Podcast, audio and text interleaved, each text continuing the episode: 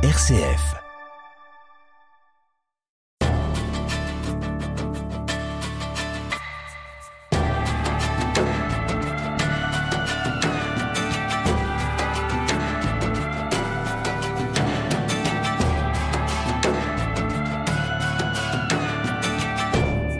Prix Nobel de la paix en 2018, le docteur Denis Mukwege consacre sa vie aux femmes victimes de sévices sexuels dans la partie est de la République démocratique du Congo, que l'on surnomme tristement la capitale internationale du viol.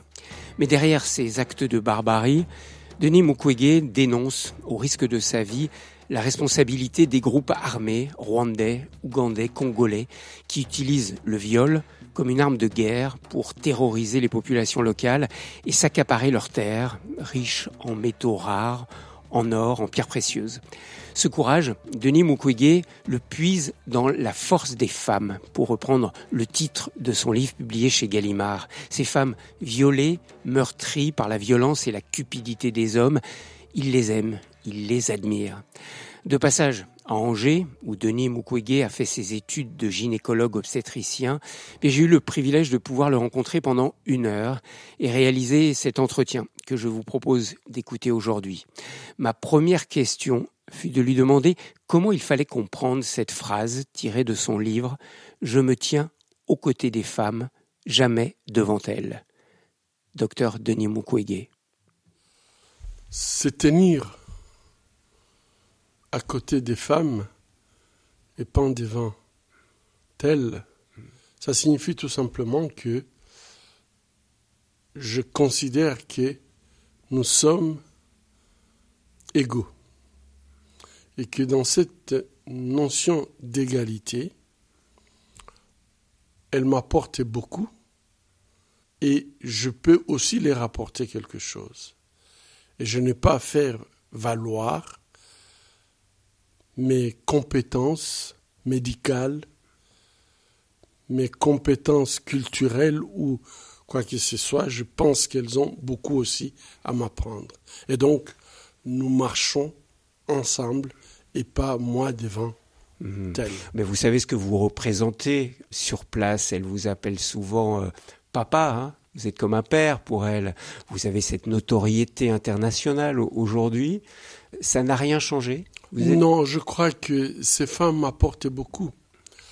J'ai d'abord découvert toutes mes faiblesses et j'ai découvert en soignant ces femmes à quel point les femmes étaient fortes et même les piliers de notre société.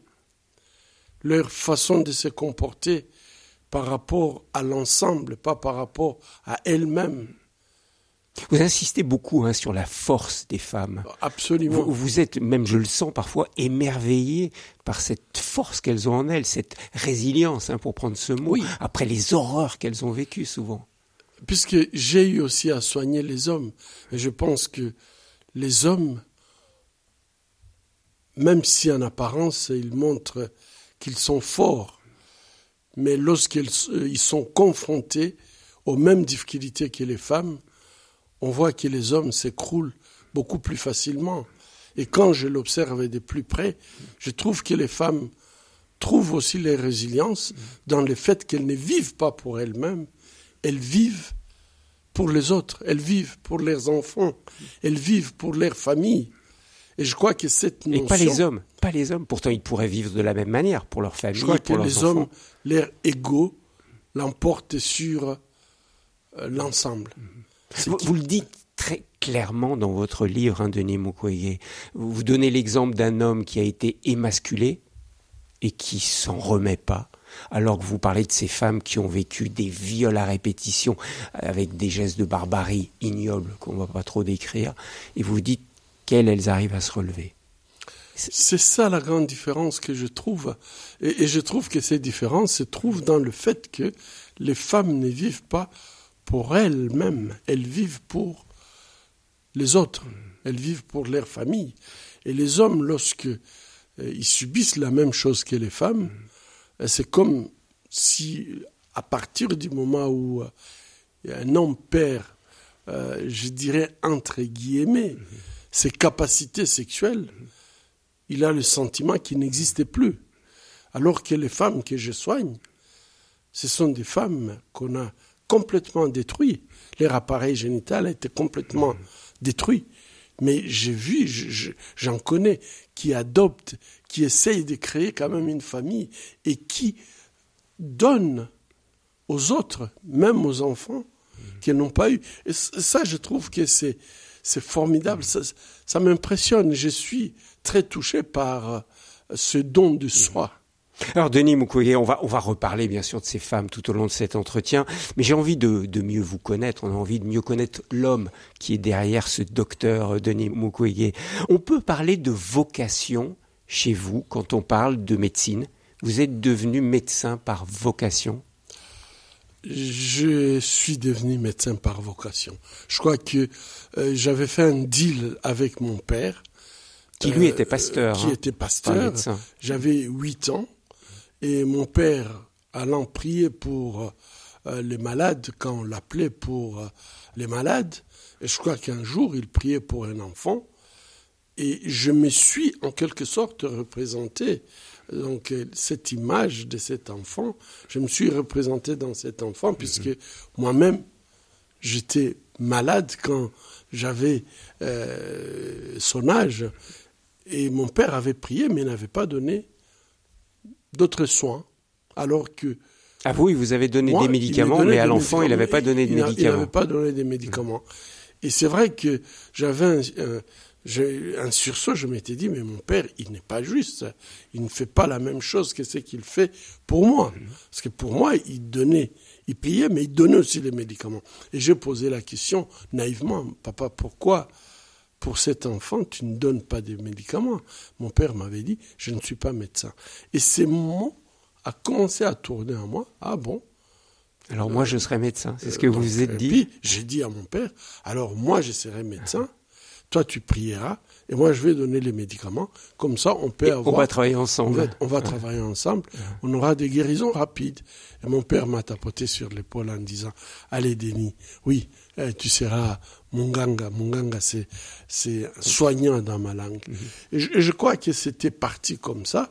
Et tout ce que j'ai fait après dans ma vie, c'était atteindre cet objectif. Soigner. Et vous êtes aujourd'hui, vous êtes aujourd'hui pasteur et médecin. Donc vous pouvez prier et soigner Exactement. En, même, temps. mais alors, on parle de votre père, mais il faut quand même dire un mot de votre mère, parce que c'est quand même elle, et là encore on voit les femmes, c'est quand même elle qui vous a poussé, non? Si vous êtes médecin aujourd'hui, c'est grâce à elle C'est grâce à elle. C'est grâce à elle sur plusieurs plans, en 1955, j'avais fait une infection néonatale, une infection ombilicale et ces infections continuent à tuer jusqu'aujourd'hui en Afrique. vous auriez dû mourir à votre naissance, voilà, quoi, exactement. Mm. Exactement. Mais ma mère, c'est euh, vraiment, elle a fait tout ce qu'elle pouvait faire pour obtenir des soins, pour que j'obtienne des soins appropriés. Et à cette époque-là, les antibiotiques, on ne les trouvait pas dans la première pharmacie. Et je crois, ce qu'elle m'a raconté, comme médecin, j'ai compris que j'avais la fièvre et j'avais un ictère. Et donc, ce sont des signes de gravité d'une infection néonatale. Et donc, si vous avez pu survivre, c'est parce que vous avez été soigné par un ou une, une médecin. Hein je, ne sais pas, ça devrait être des, des sœurs, des religieuses qui, à cette époque-là, tenaient les, les centres de santé ou les dispensaires, mais ça a été un traitement efficace. Mais quand je vois le parcours de ma, de ma mère, c'est un parcours de combattant pour essayer d'obtenir les soins de son fils. Et ça, quand elle m'a raconté ça, devenu médecin, gynécologue obstétricien. Donc je vois des, des, bébés qui viennent dans notre service avec des infections néonatales et les taux de mortalité qui restent très élevés, même jusqu'aujourd'hui. Je dis, bon, ben, non seulement c'est à ma mère que je dois le, fait d'être médecin aujourd'hui, mais tout simplement d'être en vie et une mère qui se bat pour son, et qui s'est battu pour que vous deveniez médecin et qu'à votre tour vous sauviez les autres, quoi, comme vous, vous ah, aviez été sauvé. Absolument. Et même euh, quand j'étais déjà médecin, Il disait toujours, vous faites aux autres ce qu'on a fait pour vous.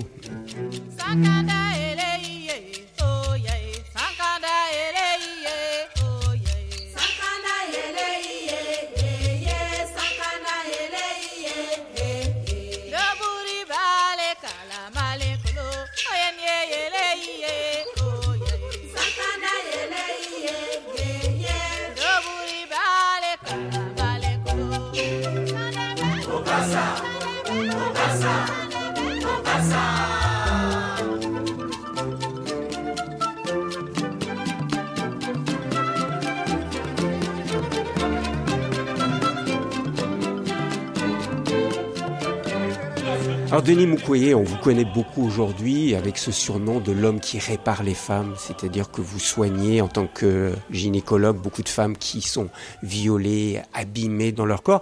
Mais au début, votre vocation de gynécologue, c'était pas ça. C'était pour lutter contre la mortalité enfantine.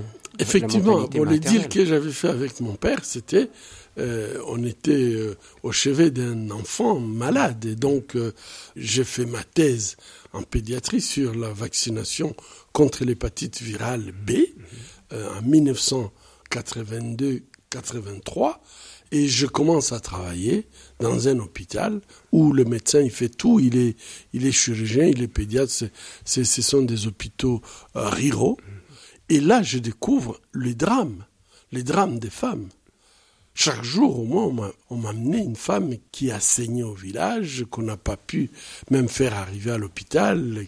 Il y en a qui sont mortes en cours de route, d'autres mouraient à l'hôpital puisque, bon, ben, le temps de commencer à les transfuser, les réanimer, ben, c'était trop tard. Et là, effectivement, je, je commençais à faire une autre réflexion. On ne peut pas soigner des bébés sans leur maman. Il faut absolument sauver ces, ces mamans braves euh, qui donnent leur vie pour leurs bébés, mais malheureusement, souvent, c'est elles qui perdent leur vie. Et donc, j'ai changé d'option, j'ai décidé de faire l'obstétrique pour sauver la mère et l'enfant. Alors, Denis Mukwege, on ne peut pas refaire tout, tout votre parcours. On se retrouve ici pour cet entretien à Angers. C'est dans cette ville que vous avez fait une formation, une spécialisation comme gynécologue obstétricien. Vous avez un attachement à cette ville d'Angers. Donc, très heureux de vous y rencontrer, même si j'aurais aimé vous rencontrer à Panzi, dans votre hôpital à, à Bukavu. Mais j'aimerais qu'on parle maintenant de ce qui a complètement changé votre vie et changé votre orientation de vie. C'est l'accueil de ces femmes violées. Vous vous souvenez la première fois où dans votre hôpital, on vous a amené une femme qui avait été violée avec barbarie? Ben, C'était la première patiente que nous avions traitée à l'hôpital des Panzi. Cet hôpital, quand je l'avais créé, c'était pour euh, lutter contre la mortalité maternelle.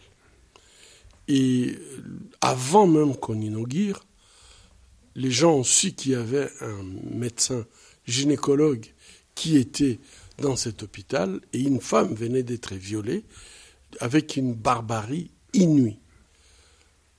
Et les gens sont venus en courant, docteur, docteur, je pensais que peut-être c'est une femme qui vient accoucher, qui a eu des problèmes pour accoucher. Mais quand j'ai posé la question, non. Elle était violée après avoir violé. Son appareil génital a été tout simplement éclaté par une arme à feu.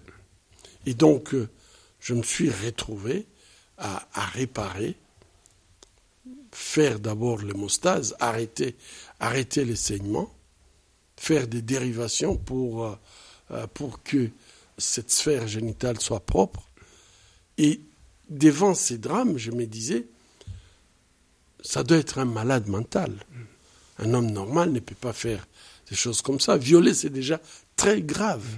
Mais, tirer dans le vagin d'une femme. Dans l'appareil génital d'une femme, c'est une barbarie inouïe. Oui. Donc vous avez dit j'ai affaire à un malade, mais vous n'êtes pas dit c'est quelque chose qui va se généraliser. Jamais. Je n'y avais, je pouvais jamais imaginer que ça pouvait être une, une stratégie de guerre. Mm. Je l'ai découvert plus tard et aujourd'hui j'ai soigné plus de 70 000, 70 000 femmes, mm. victimes alors, justement, euh, Denis Mukwege, on ne peut pas refaire toute l'histoire de cette zone du Congo de, de l'Est, mais j'aimerais que vous nous aidiez à comprendre quand même de manière un peu simple, parce que on n'est pas très bien informé sur ce qui se passe dans votre pays, et ça c'est aussi dramatique. C'est une guerre qui a fait entre 5 et 6 millions de morts depuis 25 ans, une guerre qui ne porte pas son nom, mais qui pourtant est une guerre terrible. Comment expliquer que le viol dans votre région est devenu une arme de guerre. Comment est-ce possible? Le viol comme arme de guerre, d'abord, ce n'est pas un rapport sexuel non consenti. C'est une stratégie de terreur, une, stratégie de guerre. Et euh, lorsque nous avons repris les plaintes et les histoires que les femmes ont racontées, nous sommes arrivés quand même à se rendre compte que ces viols étaient méthodiques et que pour que le groupe fasse ces viols de façon, je dirais, codifiée, ça veut dire que quelque part, il y a une planification. Une organisation, et une volonté derrière. Et une volonté derrière de pouvoir commettre le viol, mais le commettre, par exemple, en public, viol collectif, viol avec des tortures, euh, soit par des armes à feu, des armes blanches, euh, ou avec le feu ou des produits chimiques pour détruire l'appareil génital. Ce sont des actes qui sont pensés en avance. Mais donc, quelle est la volonté derrière de ces hommes qui commettent ces actes la, la, de barbarie La deuxième chose que nous avions constatée, à part le fait que c'était avec une certaine méthode, et la méthode dépendait beaucoup plus des groupes armés. Donc ça veut dire chaque groupe armé avait sa façon de faire. La deuxième chose, c'est que ces viols sont systématiques. Ils ne tiennent pas compte, c'est pas des viols pour un désir sexuel. Un bébé de six mois ou une vieille femme de plus de 90 euh, ans, eh bien, euh, tout y passe. On a eu même des hommes qui étaient violés. Mais le fait de les violer aussi en public et obliger la famille, obliger l'entourage d'assister à cette scène macabre, c'est une façon de, jouer sur la psychologie, non seulement de la victime, mais aussi de toutes les personnes qui vont voir ces scènes qui sont indescriptibles dans une société. le but, c'est de les terroriser, terroriser et de les faire fuir. Et les faire tout simplement partir. Pour prendre les terres sur lesquelles ils sont installés. Sur, euh, sur lesquelles ces, ces, populations sont installées et les exploiter en toute liberté, être en terre conquise. Et tout ça parce qu'il y a des mines sur ce terrain. Est-ce que la cause première, finalement, c'est c'est terrible à dire, mais c'est la richesse de votre région. Vous êtes très riche en or, en pierres précieuses, en, métaux rares, en terres rares, comme on dit.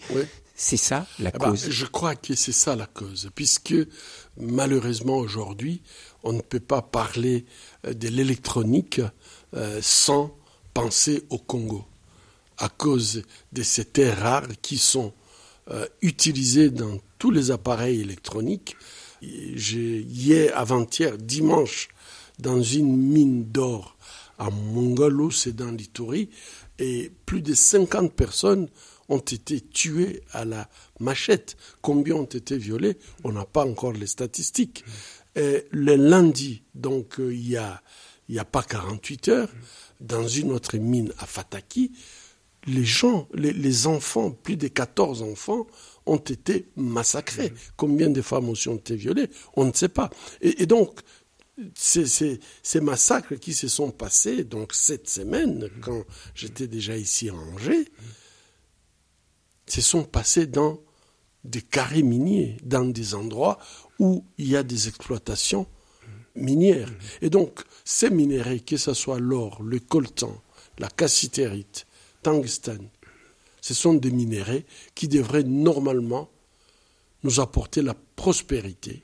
Aujourd'hui, ces minéraux, tant convoités, nous apportent tout simplement un lot de misère comprenant les viols avec extrême violence. En vous écoutant, Denis Mukwege, et en lisant votre livre La force des femmes, j'ai mieux compris votre discours euh, d'acceptation du prix Nobel de la paix en 2018, ce discours que vous avez donné avec une force qui est impressionnante. Et moi, j'encourage tous les auditeurs à regarder sur YouTube ce discours que vous avez prononcé, qui est, qui est d'une puissance étonnante. Et vous dites, réfléchissez au coût humain de ces objets vous aimez les beaux bijoux, vous aimez les téléphones, les ordinateurs, réfléchissez au coût humain de ces objets. Fermez les yeux, dites-vous, devant ces drames, ces têtes complices. Qu'est-ce qu'on peut faire nous, là, aujourd'hui, face à cette interpellation que vous nous lancez à la face, quelque part? On a tous un téléphone portable, on, on, j'allais pas dire on aime tous les bijoux, mais beaucoup de femmes aiment les bijoux. Qu'est-ce qu'on peut faire? Nos auditeurs aujourd'hui, je crois que il faudrait d'abord qu'ils comprennent qu'ils ont une force, qu'ils ont euh, la capacité, le pouvoir d'échanger l'histoire, le cours de l'histoire. Ils ont cette capacité. Pourquoi? Puisque lorsqu'on est consommateur, on choisit ce qu'on consomme. Et je ne dis pas ici qu'il faut qu'on arrête d'utiliser nos, appareils électroniques, nos téléphones, c'est devenu un mode de vie. On ne peut pas s'en passer. C'est indispensable. C'est indispensable. Mais si on demande aux producteurs de fournir de preuves que les mines ou les minéraux qui sont utilisés dans ces téléphones sont propres, c'est tout à fait notre droit de les faire comme consommateurs et ne pas consommer les yeux fermés. Nous avons cette obligation de savoir l'origine des minéraux que nous consommons, les bijoux que nous portons. Nous avons cette obligation éthique et morale de savoir d'où viennent les minéraux. Mmh.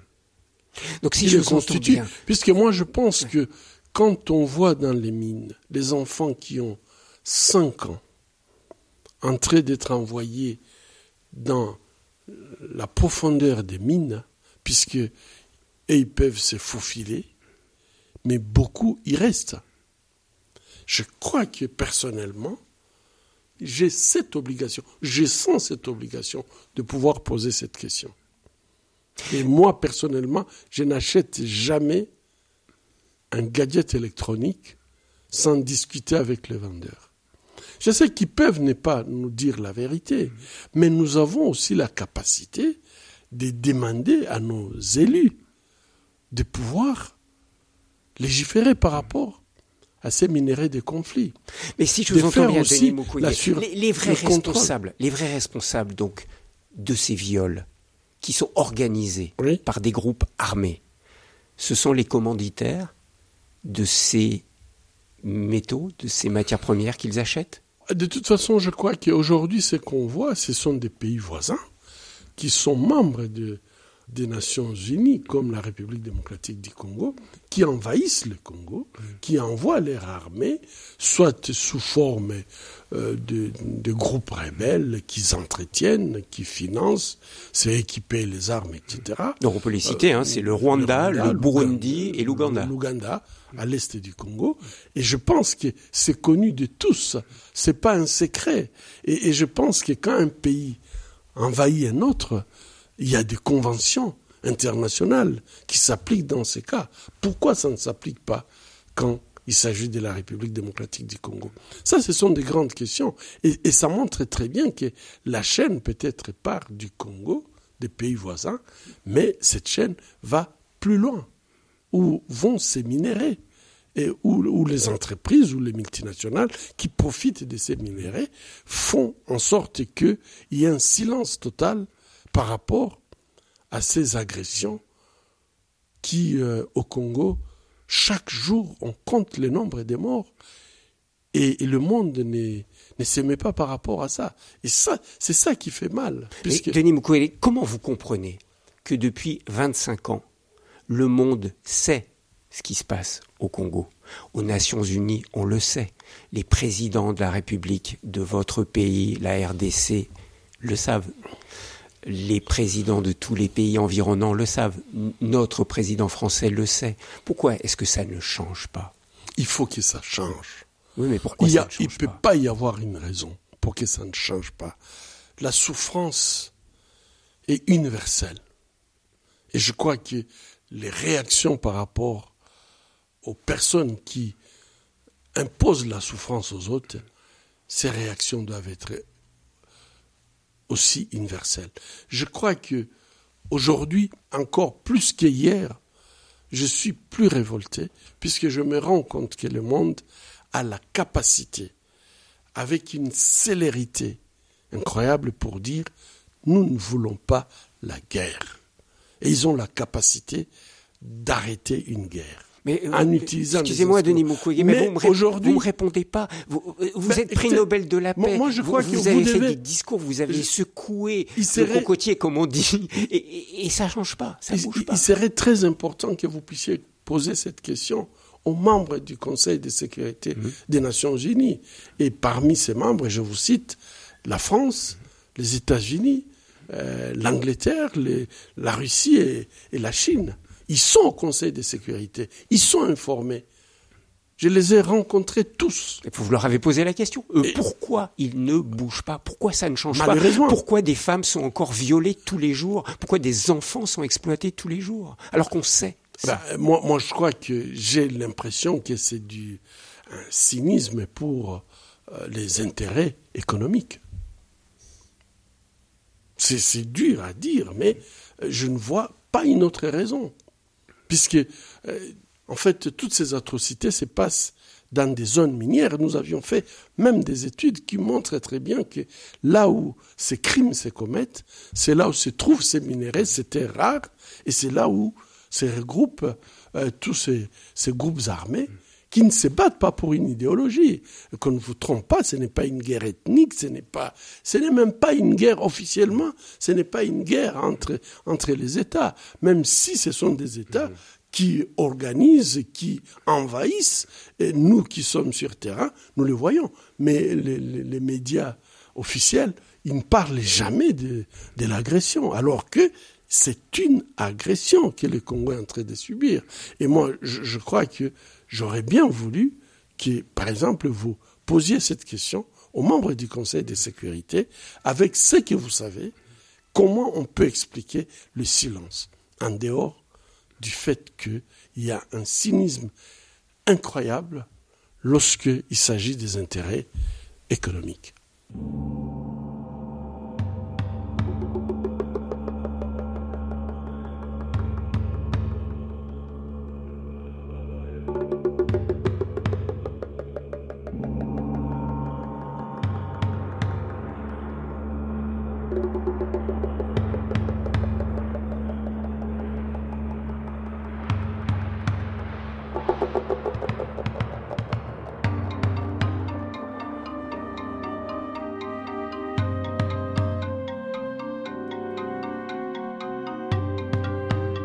Visage RCF. Denis Mukwege, je vous l'ai dit, cette émission Visage, c'est pas une émission euh, de géopolitique, c'est l'humain qui m'intéresse, c'est, l'homme, la femme que, que je rencontre. Et là, je suis heureux de vous rencontrer, vous, parce que ça fait 20 ans aujourd'hui que vous dénoncez les horreurs de ces viols de femmes dans votre pays. Et bien sûr, ben, vous avez, comme vous venez de le faire, expliqué comment ces viols sont organisés, commandités. C'est un chaos organisé pour exploiter les ressources naturelles de la République démocratique du Congo. Et, malheureusement, ces chaos organisés, ces atrocités se font sur le corps des femmes et des enfants. Alors vous le dites clairement, on a essayé de vous faire taire, y compris dans votre pays. Moi, été halluciné en lisant votre livre de voir le ministre de la Santé de l'ancien président Kabila qui vient vous voir aux Nations Unies en 2011 alors que vous deviez adresser un discours pour expliquer la situation dans votre région du Kivu. Et ce ministre vous invite à déjeuner avant le discours et vous dit clairement, si vous parlez, vous savez qu'il sera impossible de garantir votre sécurité à votre retour. Comment on vit ça, Denis Mukwege? Je, je peux vous dire que c'est, pour moi, c'était euh, tout simplement dramatique. je suis devant quelqu'un qui est supposé me protéger, qui est là pour moi, de surcroît un confrère médecin, mais qui me dit euh, cette phrase terrible, si vous parlez, si vous faites ces discours, votre sécurité n'est pas, ne sera pas garantie en République démocratique du Congo. Et en fait, c'est une phrase qui résonne à moi. Et toute ma réaction, c'était, voilà, je, sors mes, mes notes et je dis, euh, vous pouvez peut-être le corriger s'il y a quelque chose que vous trouvez qui ne convient pas. Vous pouvez les changer. Moi, je suis euh, flexible. Il dit, non, non, non, il n'est pas question d'échanger. Je vous dis tout simplement, ne faites pas les discours. Il va, plus loin, il dit Laissez-moi être plus clair. Si vous parlez, vous faites un choix. Vous ne pourrez plus retourner au Congo, ça sera trop dangereux. Vous comprenez la situation? Voilà, exactement. Et j'ai mon épouse et mes enfants au Congo. Je me dis, bon, ben ici, je ne pourrai pas vivre si quelque chose les arrive à cause de mon discours. Et c'était la seule raison qui, qui avait fait, je ne pouvais pas prendre une décision aussi grave pour mon épouse et mes enfants. Et donc là, cette fois-ci, vous avez renoncé à faire ce discours. Là, je renonce. Mmh. Après une réflexion, je me dis, c'est quand même grave qu'un responsable puisse me tenir ouvertement et devant témoins un tel discours donc, euh, si j'ose faire ces, discours, je ne sais pas ce qui pourrait arriver. Peut-être moi, je peux rester, euh, je peux me réfugier comme j'étais déjà à l'extérieur du pays, mais que vont devenir mes enfants Et ma femme. Et ma femme. Mm. Et donc, euh, j'appelle le secrétaire général des Nations Unies, j'appelle sa représentante spéciale pour la question des violences sexuelles en conflit. Et on discute et elle me dit, euh, Margot Wallström, vous devez faire le choix et le bon choix. Elle vous laisse face à votre choix. Voilà. Hmm. Et ma responsabilité était de, de, ne pas faire le discours, mais avec euh, une telle souffrance de sentir que je ne suis pas protégé par mon pays. Plus que ça, vous êtes menacé. Menacé même. Menacé. Par mon pays. Mm, mm. C'était grave. Mm. Pourtant, quelques mois plus tard, vous faites un autre discours. Et là, vous avez osé parler. Une année après, je suis invité par William Hague, le ministre des Affaires étrangères de la Grande-Bretagne. Et là, je fais le discours. Et après mon discours, je retourne dans mon pays effectivement, le 25 octobre, il y avait des hommes en armes qui m'attendaient. Et après avoir pris mes filles en otage, ils ont tout simplement procédé à leur sale besogne. Je ne sais pas comment j'ai échappé. Joseph, mais malheureusement, votre employé, Joseph, mon employé, a été tué. A été tué sur le champ. Et j'étais par terre euh, avec Joseph couvert du sang. Et quand j'ai j'ai repris mes esprits, je pensais également que je saignais et que ce n'était plus qu'une question de, de, de temps avant que. Et j'avais trouvé que je n'avais rien, mais Joseph a eu deux balles. Et j'ai compris comment, puisqu'il a essayé, quand le monsieur a commencé à tirer, il a plongé pour me faire sortir dans le champ des tirs, et c'est lui qui a attrapé les balles. Et en fait, il s'est couché sur moi, mais il était déjà blessé. Et ils ont cru que vous étiez mort et ils sont partis avec la voiture et ils, vous ont, abandonné quoi, six, fois, six tentatives d'assassinat auxquelles vous, vous échappez. Aujourd'hui, vous êtes protégé en permanence quand vous êtes dans votre hôpital, vous médecins, là pour soigner, vous êtes protégé par 12 casques bleus des Nations Unies qui vous protègent en, en permanence. Comment on vit ça? Ce fait d'essayer de dénoncer l'injustice comme vous le faites et en même temps d'avoir sa vie qui est menacée en permanence. Comment on vit ça? Je, je crois que à ce moment-là, ma réaction immédiate était ce n'est pas acceptable. Je n'ai fait aucun mal et je viens d'échapper à la mort pour la sixième fois. Je ne peux pas continuer à vivre dans ces pays. J'ai fait ce que je pouvais et je crois qu'il faut prendre ses responsabilités par rapport à ses enfants, par rapport à son épouse, par rapport à sa famille. Et j'avais pris la décision de quitter le Congo. Malheureusement, ça a été pour une courte période, puisque les femmes rurales s'étaient organisées, les femmes d'Idjui, c'est en République démocratique du Congo, elles se sont organisées à écrire d'abord au président de la République, et leur lettre était sévère, où elles réclamaient les retours sans condition de leurs médecins. Alors ça, c'est extraordinaire ce passage. J'encourage vraiment euh, tous les auditeurs à lire ce passage dans votre livre parce que vous, suite à cette tentative d'assassinat, vous décidez, à regret, de partir vous réfugier, d'abord à Bruxelles, ensuite vous allez en- À Boston. à Boston. Ouais. Et là, vous êtes avec vos, vos filles, votre femme, vous êtes à l'abri. Ça dure trois mois. Et puis les femmes, les femmes de cette île, hein, Idjui. elles écrivent au président de la République, et puis qu'est-ce qu'elles proposent De se cotiser pour vous faire revenir? Ça- Eh, eh ben, eh, eh, elles écrivent, il n'y a pas de suite. hein. Elles écrivent au secrétaire général des Nations Unies.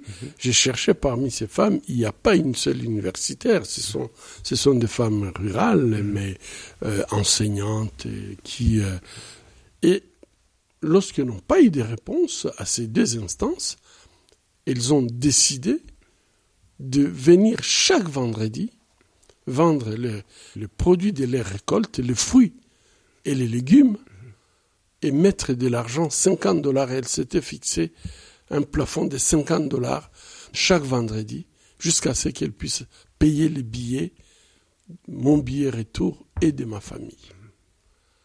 C'est vrai que moi, j'avais pris ça comme une, une blague, puisque bon, je me disais, ce sont des femmes qui n'ont pas un dollar par jour pour vivre.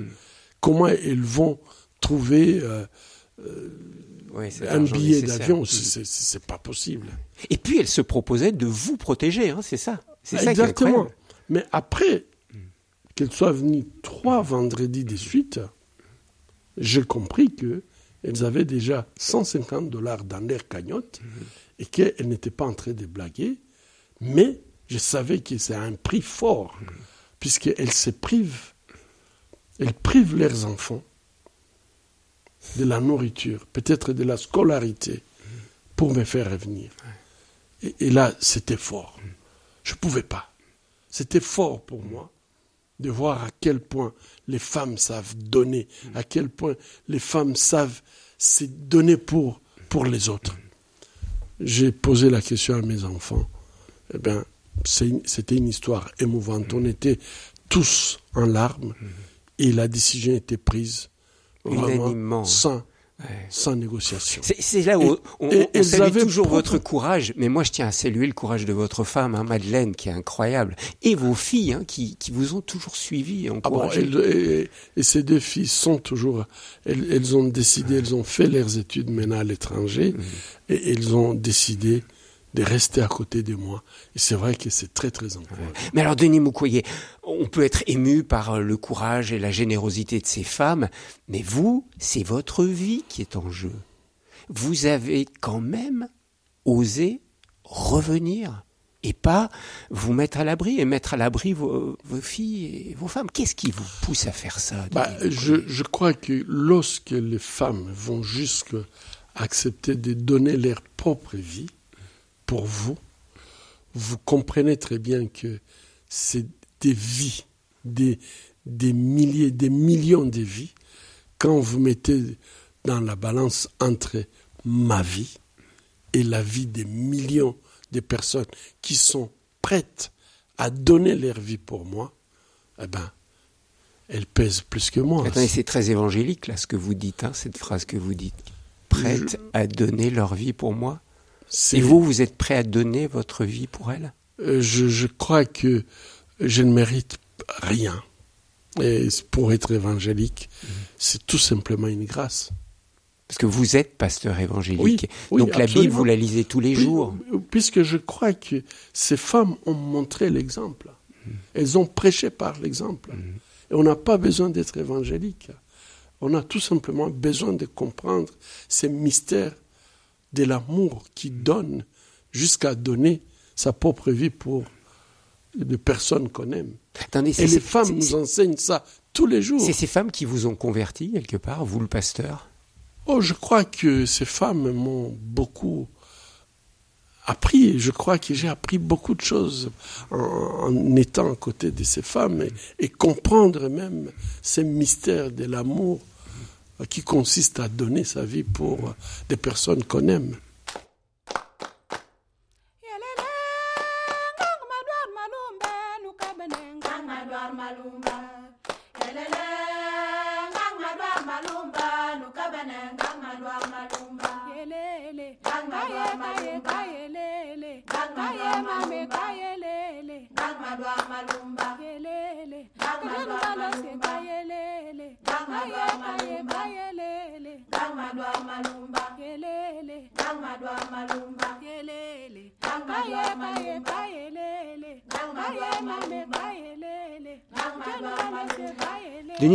On, vient de parler de ce mystère de l'amour. Moi, j'aimerais qu'on parle aussi de ce mystère du mal.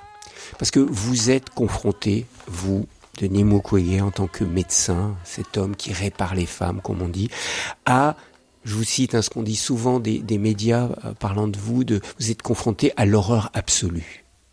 L'horreur que vous nous décrivez dans ce livre où on voit des femmes qui sont violées, mais violées pendant des semaines et des semaines, attachées à des arbres, traitées pire que des animaux, des femmes qui sont violées, dont on fait pénétrer la machette dans leur vagin, enfin des scènes d'une barbarie absolue. Comment on vit ça, Denis Mukwege, quand on est croyant comme vous l'êtes, quand on dit que Dieu a fait l'homme à son image et à sa ressemblance? Comment on peut croire à ça quand on a vu ça? Moi, je, continue à croire dans l'humanité, je crois dans l'homme créé à l'image des dieux. Encore, malgré tous les violeurs. Absolument. Mais Dieu, c'est pas un dictateur. Les dieux à qui moi je crois, c'est un Dieu qui nous donne la liberté, la liberté de choisir. On peut choisir de faire le bien, comme ces femmes déduites, et tout comme on peut choisir de faire le mal, comme ces hommes qui euh, commettent ces viols avec, euh, avec toutes ces atrocités. Mais c'est un choix personnel, et ça, n'est pas de la responsabilité de Dieu. Si Dieu nous imposait à tous être bons, il n'y aurait aucun mérite de les suivre, puisque bon, on est créé, mais il nous crée à son image, mais nous avons le choix. Le choix de lui dire de faire le bien, de se retourner, et de, faire, le, bien ou de faire le mal. Et je vais vous donner un exemple qui moi me frappe et qui me parle. Nous sommes des produits parfois de la société qui nous déforme. Mais je crois, je continue à croire que même dans une société, c'est à nous de résister au mal. Vous avez déjà vu les, petits-enfants? Les petits-enfants, ils n'ont pas toutes les notions de, que la société a. Les, petits-enfants, ils ont, quand vous le voyez jouer dans, dans un jardin, etc., vous allez voir que les enfants, ils jouent, c'est toujours amical, ils veulent se faire des câlins, etc. Ils sont purs. Ouais, il y a parfois un peu de jalousie quand même. Euh, hein, vous avez des enfants comme moi, vous le savez. Parfois même petits, ils peuvent être un peu bagarreurs ou jaloux, quoi. Mais, mm. mais les enfants, ils mm. ils font pas la méchanceté comme on le voit chez les adultes. C'est quand on grandit que la jalousie commence. Pourquoi lui? Pourquoi pas moi? Pourquoi lui il a ça? Moi je ne l'ai pas. Et même c'est nous qui parfois créons ces, ces, jalousies. Quand vous donnez à un enfant un jouet et que l'autre ne peut pas l'avoir, et, eh ben. Donc vous voulez dire que c'est culturel en fait, que l'on transmet le mal, quelque part aux, aux enfants qui viennent des adultes. Et, c'est un choix. Alors justement, Denis Mukwege, vous avez rencontré un violeur, un violeur de 20 ans, un ancien enfant soldat, parce que ça aussi, on, on l'a pas dit, mais beaucoup de ces groupes armés enrôlent de force des enfants et leur lavent le cerveau. Là, vous avez rencontré un violeur et vous avez pu discuter avec lui. Et vous lui dites, pourquoi violer? Mais pourquoi violer avec tant de sauvagerie? Qu'est-ce qu'il vous a répondu? Ben, Écoutez, la réponse qui, m'avait, euh, c'est jeune homme, la réponse qu'il m'avait donnée, c'est euh, c'est une réponse qui m'a qui m'a tout à fait cassé. J'étais dans une situation, où je me disais, c'est incroyable que on puisse laver, faire un lavage de cerveau à un jeune et qu'il arrive à un point de considérer la femme tout simplement comme une poule mmh. et que on peut couper la tête, on ne sent pas, euh, on n'a pas du mal en, en égorgeant une, poule et qu'il puisse comparer. Il, vous dit ceci. Sa réponse m'a glacé le sang, écrivez-vous. Quand on tranche la gorge d'une chèvre ou d'un poulet, on ne se pose pas de questions. Une femme, c'est pareil. C'est pareil. On fait ce qu'on veut avec. Ouais. Et je pense que c'est lavage des cerveaux. Apprendre aux enfants que les femmes ne sont pas égales aux hommes. Apprendre aux enfants l'inégalité du genre, c'est extrêmement dangereux. Puisque quand ces jeunes hommes m'ont répondu, eh ben, euh, quelle est la différence? Eh ben, j'ai compris qu'il était totalement il a subi un lavage des cerveaux qui lui permet de faire des choses inacceptables, inadmissibles, mhm. impensables. vous dites aussi que la possibilité des relations sexuelles, c'est devenu un argument de recrutement pour ces groupes armés. Pour leur dire, tu auras de l'argent, des armes, les armes et les femmes, et les femmes que tu veux. Que tu veux. Et, en fait, ces, petits garçons, ils croient, ce sont des adultes mm. qui leur disent, et parfois ces adultes sont dans une opulence euh, qui, fait rêver ces petits adolescents. Et ils sont attirés par cette, cette opulence, en fait, qui est, est tout simplement mensongère, puisqu'ils n'ont rien fait pour avoir euh, ce qu'ils ont en dehors de ces faits de tuer mhm. et pour prendre les biens d'autrui. il n'avait aucun regret donc, dans ses propos, ce, jeune violeur, je, je n'avais pas vu, euh, je n'avais pas vu des regrets dans, dans sa, sa façon de s'exprimer, son, son, non, il n'avait pas de regrets. C'est comme si ce qu'il disait, il était sincère. Il, il, était gêné de ne pas pouvoir retourner dans son village à Bougnakiri, mais il, il, était euh, tout à fait euh, à l'aise par rapport à ce qu'il me disait. Denis Mukwege, je voudrais qu'on parle quand même un peu de ce que, ce que vous vivez dans l'hôpital de Panzi, avec la fondation Panzi que vous avez montée à, à Bukavu pour aider ces femmes qui subissent des, des viols, pour les, les reconstruire. Vous avez quatre piliers vous dites quatre piliers de la prise en charge holistique des, des victimes. J'aimerais que vous nous expliquiez. Alors, je, je, rêverais de venir chez vous faire un reportage sur le terrain, mais bon, à défaut de cela, on va, on va essayer quand même de, de montrer ce que vous faites, parce que vous vous contentez pas de réparer, je le remets entre guillemets, des femmes qui ont été violées. Donc, il y a les soins physiques, mais il y a aussi tout un accompagnement psychosocial, il y a de la réinsertion socio-économique et il y a du soutien juridique. Alors j'aimerais que vous nous parliez un peu de, ces aspects, qu'on comprenne votre action sur le terrain pour aider ces femmes qui ont subi des viols. Et c'est pas euh, 10, 15, c'est des milliers de femmes. Hein. Vous nous avez dit 70 000 femmes depuis le début. En effet, je crois que nous, comme médecins, lorsque les femmes arrivent à l'hôpital, euh, c'est puisqu'elles ont des problèmes de santé dû à, ces viols. Ça peut être des blessures, ça peut être des infections, ça peut être des complications de, ces infections. Et au départ, on, les traitait comme médecins, on s'arrêtait là.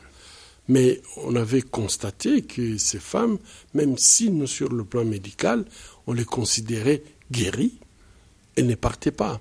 Elles revenaient avec d'autres plaintes et, ça ne finissait pas.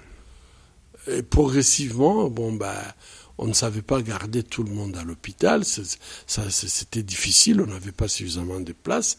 Mais aussi, euh, lorsqu'on on leur demandait quand même de partir euh, un peu forcés, euh, ça, ça créait des émotions, elle pleurait, elle s'est roulée par terre. Donc c'était très très difficile pour, mm. pour moi. Je crois que dans les livres, je parle d'une femme mm. J'avais euh, envoyée à 300 kilomètres. Elle, elle, était venue à l'hôpital par Médecins sans frontières. Et quand elle était guérie, je l'avais obligée de quitter l'hôpital puisque les autres l'avaient besoin. Faire de la place aux autres, euh, ouais. Faire de la place aux autres. Mais quand elle est revenue, j'avais une conscience lourde, puisque bon, ben, ce qu'elles craignaient, c'est ce qui était arrivé. Parce que ce qu'il faut dire, c'est qu'elles sont rejetées par leur famille. Hein. Suite au viol, famille, on les rejette dans les familles, Elles sont les maris divorcent. euh, les maris euh, les quittent, la communauté ne les reçoit pas, elles sont considérées comme des femmes de malédiction, etc. Double peine, quoi. Bref, et- exactement. Et donc, nous avions compris qu'il faut faire plus. Et le plus, c'était ajouter la prise en charge, l'accompagnement psychologique. Et quand on a fait cet accompagnement, effectivement, les soins médicaux physiques ont porté leurs fruits. On voyait que les femmes, étaient beaucoup plus heureuses, elles étaient prêtes à partir. Mais quand elles étaient prêtes à partir, elles posaient quand même cette question, je n'ai plus de famille. Toute ma famille a été massacrée. Mon mari m'a rejeté. La communauté m'a rejeté. Je vais retourner dans mon village, mais qu'est-ce que je vais faire? Qu'est-ce que je vais devenir? C'est à ce moment-là qu'on va créer le troisième pilier, qui est le pilier socio-économique. Et nous avions observé que quand les femmes se portaient bien physiquement, psychologiquement, ça allait mieux. Et que, économiquement, elles étaient capables de se nourrir, nourrir leurs enfants, les envoyer à l'école, peut-être que- qu'elles s'arrangent pour avoir un petit toit. C'est à ce moment-là que les femmes reviennent à l'hôpital avec une demande de les accompagner en justice. Et là, c'est le quatrième volet, le, le soutien quatrième volet. juridique. le soutien juridique. Et quand on a commencé à faire ce soutien juridique, on s'est aperçu une chose très très importante, c'est que les femmes ne vont pas en justice pour se venger. Elles ne vont pas en justice pour forcément qu'on mette leur bourreau en prison. Elles vont en justice pour qu'il y ait une autorité qui leur dise ce n'était pas de votre faute. Cette culpabilité, il faut avoir quelqu'un qui a de l'autorité et qui dit qui a commis la faute. C'est fou parce que ces femmes qui ont été violées de manière aussi sauvage ont encore une culpabilité en elles. Ben, puisque la société les culpabilise. hein. Elles sont culpabilisées. Euh, bon, ben, on les sépare de leurs enfants, on les prive de tout. C'est comme si on les envoyait mourir alors qu'elles ont été violées. Elles sont victimes, mais on, on les culpabilise pour, donc, euh, pour la deuxième fois de, de- de ce qu'elles ont subi. Et donc, je, je, je crois que aujourd'hui, ces quatre piliers, nous les proposons, on ne les impose pas. Les femmes sont libres de choisir un seul pilier, ou deux, ou trois, ou les quatre. Mais les femmes, lorsqu'elles sont culpabilisées, le fait d'avoir été violées, être rejetées, ces désirs, ces besoins d'avoir un appui sur le plan légal est très très important. Que la justice soit faite, Que quoi, la soit justice- prononcée. Que tout. vraiment mais, le droit mais bon, soit un des gros problèmes, vous, vous le savez, vous le vivez, c'est l'impunité. Malheureusement. Dans votre pays, c'est incroyable. Par la force de la corruption. Il y a, l'impunité, la corruption, etc. Mais également l'administration de la preuve. C'est qu'une femme qui est violée en pleine forêt, qu'on retrouve après six mois, une année, deux ans d'esclavage sexuel, si elle n'a pas eu un enfant avec son bourreau, quand elle arrive, elle n'a parfois aucune trace. Même si elle est détruite physiquement, euh, La, la, destruction physique, on la voit souvent chez les enfants. Mm. Mais chez les adultes, le viol peut se passer sans qu'il y ait une, forcément une, destruction physique. Mm. Et je crois que ça, ça pose un gros problème pour les femmes. Mm. Mais vous, veulent aller en justice, mais en justice, sur le plan pénal, on leur demande d'apporter des preuves. Euh, vous, vous insistez beaucoup, Denis Mukwege, sur la création d'un tribunal pénal international. Parce que ce qui se vit depuis 25 ans au Congo est inadmissible. Le conflit Ça avance ou pas? Le conflit en République démocratique du Congo, c'est un conflit internationalisé ou de conflits internationaux, parce qu'il y en a eu beaucoup. Et donc, je ne vois pas comment on peut euh, régler la question de l'impunité avec un tribunal national. Il faut absolument qu'il y ait un tribunal pénal international, puisque la crise elle-même, elle est internationale. Mais vous l'avez demandé très clairement, Denis Mukwege, en 2018, quand vous avez eu le prix Nobel de la paix. Je demande ce tribunal depuis 2010. Mais là, vous aviez eu une tribune en 2018. Est-ce que ça a fait bouger les choses? Pas du tout. Jusqu'aujourd'hui, aucune recommandation du rapport mapping n'a été mise en œuvre. Ce rapport mapping qui montre les exactions, un certain nombre d'exactions dans votre pays, il est toujours dans un tiroir? Toujours dans un tiroir. 617 crimes euh, qui peuvent euh, constituer des crimes de guerre, des crimes contre l'humanité, voire même des crimes de génocide. Mais malheureusement, ces rapports sont toujours dans un tiroir. Et ces rapports donnent des pistes de solutions. Car ces rapports, ils ont également enquêté sur la capacité de la justice congolaise de rendre justice. Et ils ont conclu que, après 32 ans de, de dictature et 26 ans maintenant de conflits armés, le système judiciaire n'est pas fonctionnel. Il est complètement dysfonctionnel et ne peut pas rendre justice. Et donc ils ont proposé qu'il y ait un tribunal pénal international pour le Congo et où, à défaut des chambres spécialisées mixtes, où on aurait des juges qui viennent d'autres pays et des juges congolais qui peuvent travailler ensemble. Nous attendons. Qu'est-ce qui vous fait tenir, Denis Mukwege? Ça fait des années que vous criez comme ça, vous dénoncez cette injustice. Qu'est-ce qui vous fait tenir? À chaque fois quand je, je pense que c'est c'est trop, je ne peux plus continuer. Il y a toujours un événement, des femmes qui me montrent que tu n'as pas subi ce qu'elles ont subi, et elles, elles continuent à espérer, elles continuent à se battre. C'est la force des femmes C'est la force des femmes qui me fait euh, continuer euh, la lutte, parce que je crois qu'elles sont exceptionnelles. Merci beaucoup, Denis Mukwege. Vraiment, c'est un grand honneur de, vous rencontrer. Merci pour tout ce que vous faites, pour toutes ces femmes. Et puis, merci de nous interpeller aussi, nous, qui devons réfléchir comment nous achetons et ce que nous achetons. Je renvoie vraiment à, à, votre livre La force des femmes que vous publiez aux éditions Gallimard. Et puis bien sûr, tous ceux qui veulent vous soutenir, il suffit de taper sur Internet Fondation Panzi, P-A-N-Z-Y, du nom de votre hôpital. Merci Denis Mukwege, bon retour dans votre pays. Je vous en prie. Prenez soin de vous. Merci.